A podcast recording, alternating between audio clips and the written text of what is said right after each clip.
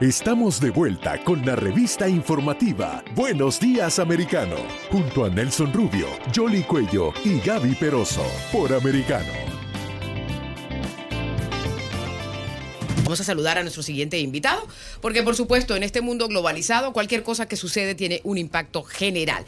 Y de hecho durante el día de ayer estuvo de visita aquí la primera dama de Ucrania, fue recibida eh, por eh, el presidente y por la primera dama de los Estados Unidos, pero quizás es más complejo lo que se está viviendo en eh, esa invasión rusa a ese país, porque el propio Zelensky le ha tocado depurar a muchos de sus allegados, aunque algunos dicen que eso es parte de todo este proceso teniendo en cuenta todos los vínculos que, había con, con Rusia. Lo cierto es que vamos a tratar de entender qué es lo que está pasando en ese sentido. Vamos a saludar a César Sabas, experto en relaciones internacionales y seguridad internacional. Además tiene su propio uh, programa, se llama Estrategus en Contrapoder. ¿Cómo estás, uh, César? Muchas gracias por estar aquí con nosotros. Hola, muchísimas gracias a ustedes por el espacio. Siempre un honor compartir con ustedes siempre me gusta que nos pongan en contexto qué es lo que está pasando en esa invasión rusa a Ucrania y esa depuración que estaba haciendo Vladimir Zelensky. Bueno, eh, sí, eh, Zelensky, eh, digamos, destituyó al jefe del servicio de inteligencia y a la fiscal general de, de, Ucrania, porque según sus propios datos, los que él ha dicho, hay más de 60 funcionarios que han estado trabajando activamente con los rusos, que de paso se han pasado para el bando ruso. Hay incluso alcaldes que han recibido bien a, las tropas rusas. Eh, por ejemplo, en, en, una ciudad muy grande que se llama Gerson, que en estos momentos está en manos de rusas, que cayó en dos días. Y eso fue porque dos generales cooperaron plenamente con los rusos. O sea, no hay que olvidar que Ucrania eh, fue durante siglos parte de Rusia y después de su, independencia fue un país bastante prorruso. De hecho, hasta el 2014 tenía un presidente prorruso. Y hay muchos ucranianos, muchos, que no ven a los rusos como un país vecino invasor, sino incluso parte de ellos mismos. Entonces, lo que está pasando en Ucrania también es una suerte de guerra civil que se viene gestando desde hace mucho tiempo y que ha estallado. Entonces tenemos por una parte, digamos, a nivel jurídico hay una invasión de un estado a otro, pero también a lo interno hay una pugna entre dos tipos de ucranianos que no se reconocen y cuyo resentimiento ha ido, digamos, exacerbándose a medida de que ha transcurrido la guerra. No, y entendiendo incluso como, eh, incluso como usted mencionaba, el propio hecho de que hasta 1991 Ucrania formara ya en la historia más eh, eh, moderna antes de, la separación de las repúblicas, ex repúblicas soviéticas, pero la codependencia que existía desde el punto de vista económico, que esto eh, mucho influyó y también influye en el modo de pensar. Eh, también la propia estructura de Ucrania como país, como territorio y el tema ah, de eh, la participación, o, en el caso concreto del Mar Negro y cómo Rusia se adjudicó, se apropió de territorios en medio de la propia guerra interna que existía en Ucrania. Esta eh, eh, eh, muestra debilitamiento y quiero preguntarle en ese sentido. ¿Hay debilidad en la política actual? Estas destituciones de funcionarios altos, muy comprometidos con Volodymyr Zelensky, ¿hay en alguna medida algún tipo de debilitamiento de cara? ¿Qué está pasando? ¿Está ganando Rusia la guerra? ¿No está ganando Rusia? ¿Ucrania está sólido a pesar del apoyo que pueda haber internacional? ¿Es débil en este momento? Sí, eh, Rusia se ha mostrado mucho más sólida de lo que pensaba, se pensaba en Occidente en un inicio. De hecho, la economía no se ha desplomado como se vaticinó con las sanciones.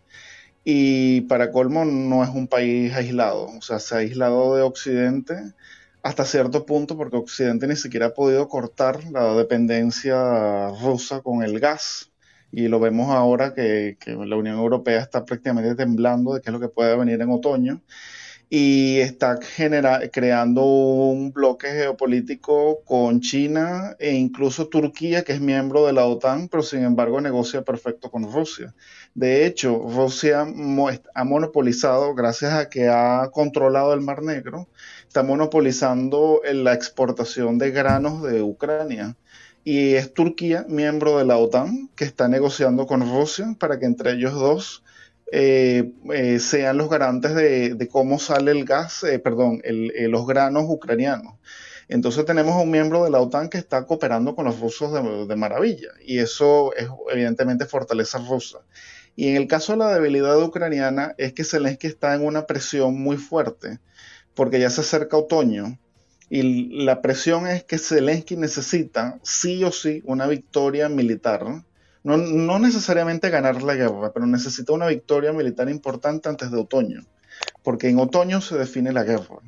Entonces, actualmente la presión es que él haga una contraofensiva en el sur, ni siquiera el Donbass, sino en el sur, en, la provincia, lo que ellos llaman el Oblast de Gerson. En toda esa zona ya están repartiendo pasaportes rusos a los residentes. Y a medida que pase el tiempo, la presencia rusa en todo ese sector va a ser cada vez más permanente. Ahora, si no hay esa victoria en el terreno, podríamos nuevamente entrar en el tema de la negociación, porque además eh, Rusia definitivamente está fortalecido. Se hablaba de que iban a embargar el gas a Rusia y ahora es Rusia eh, el que tiene la decisión si corta o no el suministro. Con el tema de los cereales estaba esta negociación y dice que bueno, que si Occidente quiere sinceramente eh, proteger los alimentos a nivel mundial, tienen que quitarle las restricciones y es capaz que esas sanciones se les retiren como se quitaron las de los fertilizantes. Al final Vladimir Putin está en poder porque tiene los recursos y tiene las posibilidades de chantajear a Occidente. En ese marco, ¿cómo puedes negociar cuando también está ganando de manera militar dentro de Ucrania? Es que ahí es donde está el detalle, porque a medida que pasa el tiempo, las negociaciones van a ser cada vez más difíciles para el sector ucraniano. Occidente le ha dado armas a Ucrania que ha, digamos, hecho que la guerra se prolongue, pero no se ha cambiado la tendencia. Por ejemplo, se le ha dado últimamente los lanzamisiles HIMARS que han infundido graves pérdidas en el bando ruso y eso ralentiza la invasión, pero no cambia, digamos, el, eh, cómo va la guerra. O sea, al final los rusos siempre consiguen seguir avanzando. Pero ¿qué es lo que sucede? Que los rusos dicen, como he ahora perdido más, ahora yo voy a exigir más todavía. De hecho, ahora el, canciller Lavrov hoy mismo acaba de decir, el, Lavrov es el canciller de Rusia, acaba de decir la operación especial, como ellos llaman a la guerra, mm, ya no se delimita solo al Donbass, ahora vamos por mucho más. Y mientras más armas le den a Ucrania, seguimos pasando la línea. Entonces hay ese problema. Claro, ese es el peligro, lo que nos lleva ahora, César, a otro punto que también está en las noticias, esa reunión que se está llevando a cabo en Irán entre Rusia, Turquía y el propio Irán. Sí, es que eso es parte del, bloque geopolítico que se, está armando. Inclusive yo diría, eh, más allá de la reunión con Irán, también es el fracaso que tuvo Biden en su ida a Arabia Saudita porque Biden fue a Arabia Saudita con la esperanza de que los saudíes, que siempre fueron aliados de Occidente, incrementaran la producción petrolera para hacer bajar los precios del petróleo. Pero los saudíes le cerraron la puerta porque los saudíes han negociado con los rusos para mantener los precios del petróleo sumamente altos. Hoy en día Arabia Saudita ya no es aliado de Estados Unidos. Y de paso está el factor de Irán que se está aliando con Rusia. Pero hay un detalle sumamente importante que toda la vida Irán y Arabia Saudita fueron enemigos a muerte. Y parecía que si Irán era aliado de alguien, Arabia Saudita tenía que tender al bando contrario. Resulta que Estados Unidos, al irse del Medio Oriente, hay siempre otra gran potencia que va a llenar el vacío. Y ese vacío aparentemente lo está llenando los rusos.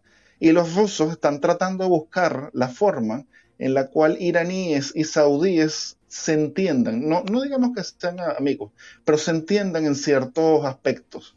Y si ellos lo logran, eso va a ser sumamente fatal para Estados Unidos. ¿Por qué? Porque a Arabia Saudita le interesa precios altos del petróleo ahora en otoño y a los rusos también. JP Morgan, por ejemplo, ya dijo que si Putin quiere, porque él tiene, eh, Rusia tiene grandes reservas fiscales, si Putin quiere, él podría llevar por un tiempo determinado los precios del petróleo a 380 dólares. ¿El barril? Entonces, eh, el barril de petróleo. pero, eh, eso que tú estás mencionando de los iraníes con, con, los, con los saudíes es casi imposible, porque primero está Yemen en la mitad. César. César, ¿estás ahí? No, aparentemente perdimos a César. Hay que recordar eso, ¿no? Que hay, hay un conflicto en Yemen y en el cual está alimentando, Irán está alimentando a la porción eh, que está peleándose eh, en ese conflicto y eh, Arabia Saudita está tratando de, controlar también esa otra parte. Mira, ¿dónde se ve la falta de liderazgo de Estados Unidos en todo esto? Te voy a decir algo que es grave y César ya está, retomamos la comunicación con él y él hacía mención grave en términos de política internacional. César Sabas, experto en relaciones internacionales, está con nosotros, amigo, retomamos la comunicación, pero si hay algo que es grave y él hacía mención. Es una derrota para la OTAN el hecho de que uno de sus miembros está participando en apoyo a Rusia abiertamente, que es el caso de Turquía, no solo eh, eh, políticamente y desde el punto de vista militar lo que se está dando, sino que geográficamente es vital en este proceso. Pero esta reunión. que esté participando.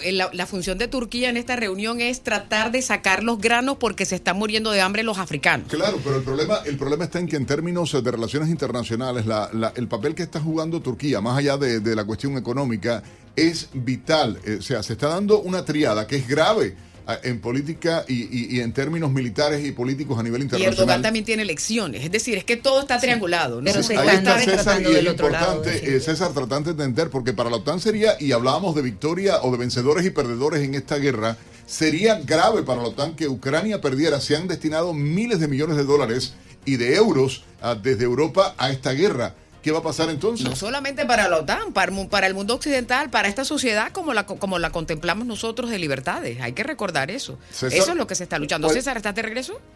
Sí, sí, estoy aquí. Cualquier tratado eh, para la exportación de granos de Ucrania en el cual se encuentre Rusia le da a Putin el control de qué entra y qué sale por los puertos ucranianos ya eso en sí es incluso jurídicamente una cesión de soberanía, justamente lo que ha estado buscando Putin desde el inicio de la operación especial, de, de la invasión. Y si Erdogan, que es un miembro de la OTAN, está participando en eso y de hecho es proclive a que eso se dé, pues estamos hablando de que la OTAN está con las manos atadas en, grandes aspectos. Pero no solamente eso, OTAN reiteró que él todavía no ha quitado el veto para la entrada de, Suecia y Finlandia que eso tiene que ser aprobado por una, manera clara de chantaje político, ¿no? Que se está haciendo. Eh, ajá, pero, pero ese chantaje está atado a su posición contra los kurdos y él ahora quiere hacer una intervención militar en Siria y precisamente por eso es que él va a Irán, porque quienes están en Siria, Irán, que apoya a Bashar al-Assad, pero fundamentalmente Rusia. Entonces, para él intervenir, él necesita el acuerdo de Putin para que Putin no tenga sus tropas ahí en la frontera con Siria, para que él pueda meterse y atacar a los kurdos. Pero entonces nosotros no sabemos qué negocian eh, debajo de cuerda Erdogan y Putin. Y no lo sabe más nadie. Más entonces, yo no, yo no soy muy, muy, digamos, optimista. No estoy diciendo que no van a entrar, pero no soy optimista, así eh, a viva voz, de que estos países entren, porque la OTAN tiene eh, un, digamos, un enemigo en casa. Más allá de, la propia situación que se está viviendo entre Ucrania y Rusia y este fenómeno que se ha dado con las últimas horas y esta reunión entre uh, Irán, eh, Rusia y Turquía, desde el punto de vista internacional, y, hablabas del fracaso de la visita de Biden, más allá de la venta del petróleo y la, el cereal, los alimentos, todas estas cosas, los granos, más allá de eso, en términos de política internacional, ¿dónde hoy eh, se ve hacia dónde va la tendencia realmente? Porque desacreditado totalmente Estados Unidos eh, como potencia mundial. No, no está como país rector del mundo, algo que ocurría más allá igual de la Guerra Fría y el, eh, la ex Unión Soviética, que al final no es lo mismo, pero es igual con el caso de Rusia actualmente. Creo que Estados Unidos se ha fortalecido en su posición en Europa Occidental por los momentos, pero a nivel mundial se ha debilitado. Los países africanos, por ejemplo, que son muchos, eh, hoy en día saben que su alimento, su, seguridad alimentaria, por ejemplo, depende más de, la buena voluntad de Putin que el del propio Estados Unidos. Estados Unidos no está haciendo mucho para sacar los granos de Ucrania.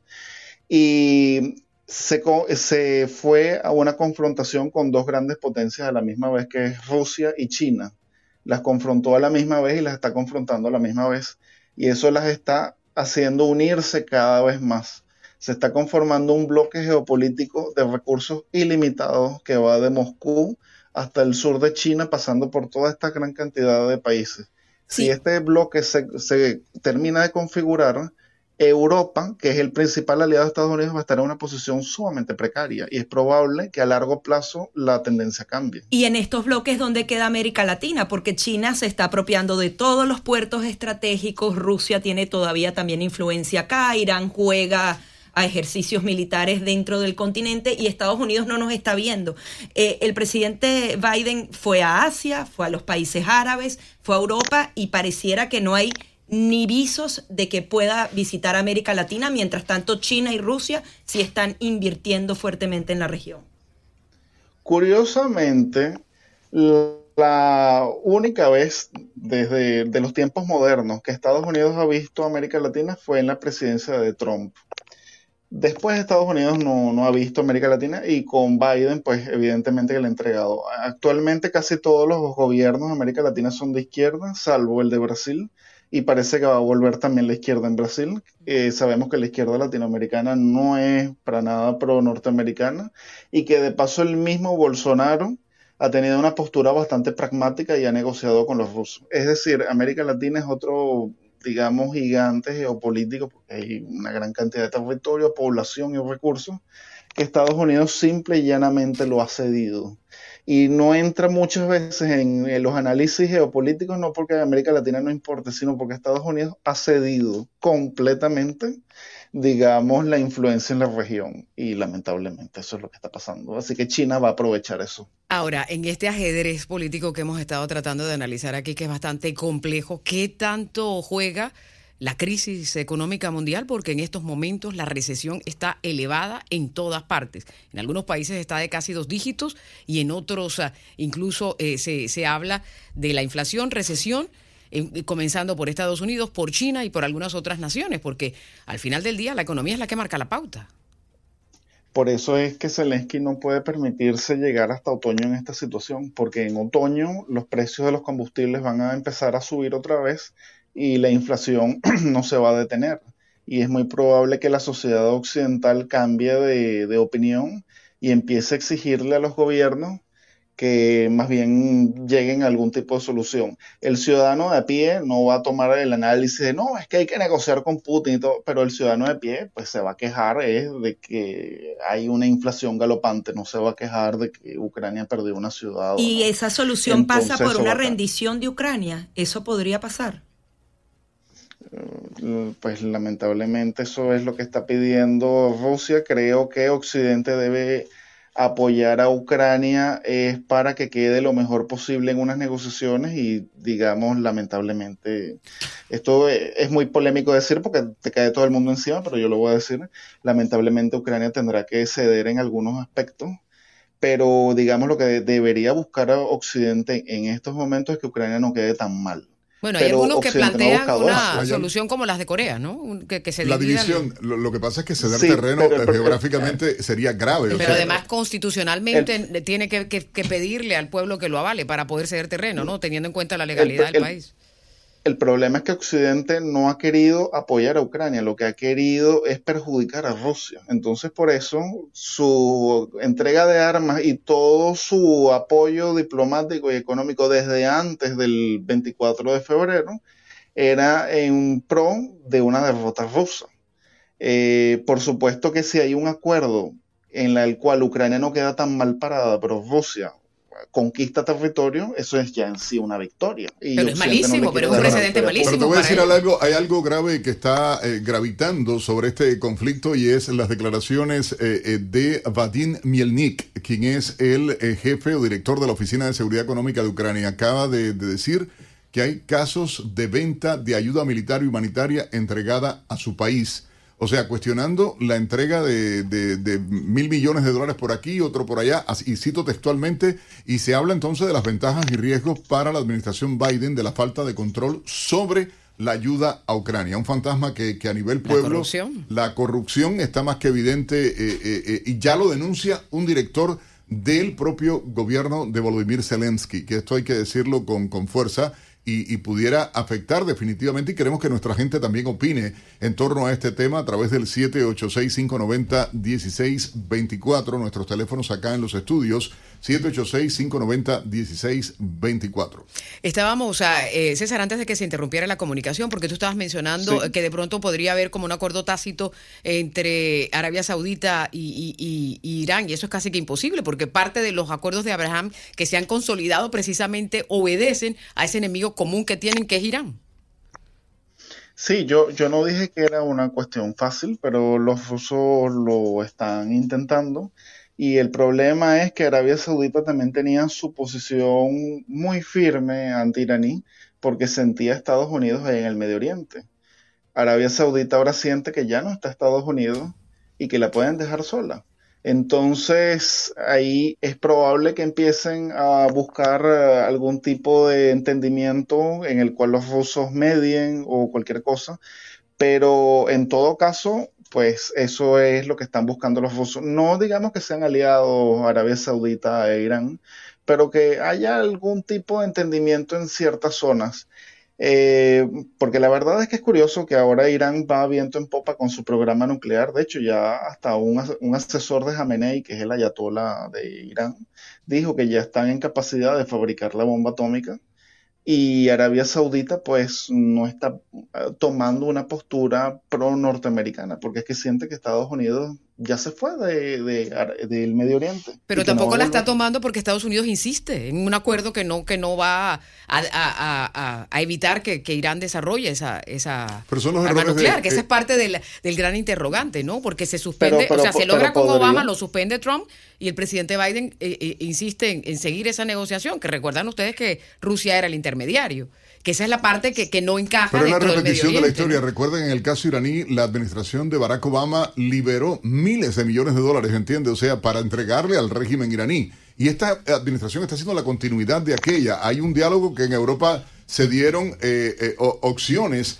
para poder negociar realmente. Mira, esto, eh, el ayatolá o líder religioso, uh, Khamenei, en este caso en Irán, tú dices, y él lo mencionaba César ahora, hay que entender lo que está ocurriendo. Son muchos conflictos que hay pero hay una pérdida de liderazgo real de parte de la administración Biden en este sentido y están perdidos. Pero es Biden en el mundo, porque falta un líder en el mundo que pueda tomar la batuta y... Pero, Es que, pero, pero es que lo que se había hablado y como estaba dibujado desde el punto de vista político del mundo eh, en este conflicto que existía o la rivalidad entre Rusia o la Unión Soviética y Estados Unidos y luego Rusia, Estados Unidos y China y, e, e Irán eh, sumándose a esto con poder, eh, tú dices, bueno, ¿dónde estamos parados? ¿Dónde están? Están muy flacas las piernas de Estados Unidos, por decirlo de alguna manera, para sostener el mundo eh, eh, y poder cargar el peso de lo que se está dando. No hay liderazgo desde Estados Unidos tampoco, que es lo más grave en este caso, en mi opinión. César, ¿quieres comentar algo antes de despedirnos? Sí, en, efecto, no, no, hay liderazgo. Eh, lamentablemente en, el Departamento de Estado se ha llenado de funcionarios que no comprenden la realpolitik eh, y tiene una política exterior muchas veces muy ideologizada. Eh, por ejemplo, un ex canciller de Singapur, y Singapur es un país pues capitalista que siempre ha estado abierto al comercio con Occidente, llegó a decir que gran parte de, culpa de lo que está pasando actualmente es la falta de pragmatismo. Yo creo que esta situación se pudo haber evitado y se hizo también muy malos cálculos. Eh, es probable que los rusos sacaron malos cálculos en, digamos, en cuestión de, la voluntad del gobierno ucraniano de, defenderse en una guerra, pero también Occidente hizo sumamente malos cálculos en cuestión de qué tan fuerte podía ser Rusia para aguantar las sanciones y qué tan fuerte era para evitar que fuese aislada y ahora pues estamos pagando las consecuencias porque tenemos un liderazgo que está enfrentando un escenario geopolítico para el cual no estaba preparado. Muchísimas gracias, César. Muchísimas gracias a ustedes. César Sabas, experto en relaciones internacionales y seguridad internacional.